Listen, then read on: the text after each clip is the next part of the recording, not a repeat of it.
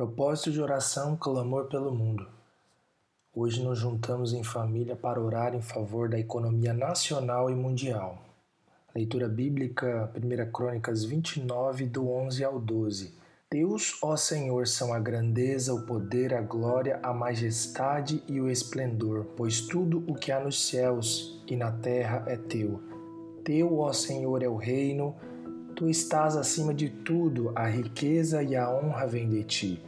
Tu dominas sobre todas as coisas, nas tuas mãos estão a força e o poder para exaltar e dar força a todos.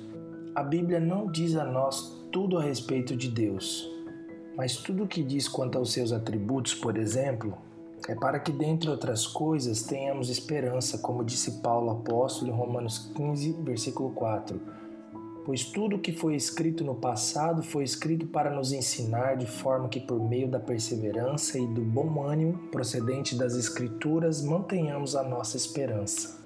As múltiplas, diversas e infindas menções dos atributos de Deus na Bíblia, sobretudo a respeito de seu grandioso poder na terra e nos céus, sua riqueza e seu domínio, não têm propósito apenas de nos mostrar quão pequenos somos, mas de nos revelar um Deus que tem perfeitas condições de cuidar de nós, assim como um pai em plenas condições de cuidar de seus filhos. Como se Deus dizendo, cantamos o refrão de uma antiga canção: É meu, somente meu todo o trabalho, e o teu trabalho é descansar em mim.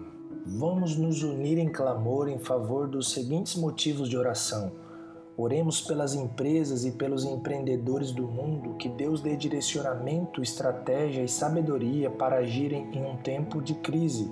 Oremos pelas famílias que certamente serão afetadas pela crise financeira mundial. Que o Senhor abençoe as famílias para que não lhes falte sustento.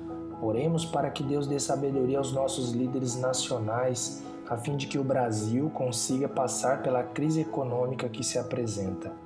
Seja sobre nós e as famílias de nosso Brasil a graça de nosso Senhor e Salvador Jesus Cristo, o grande amor de Deus Pai e as consolações do Espírito Santo.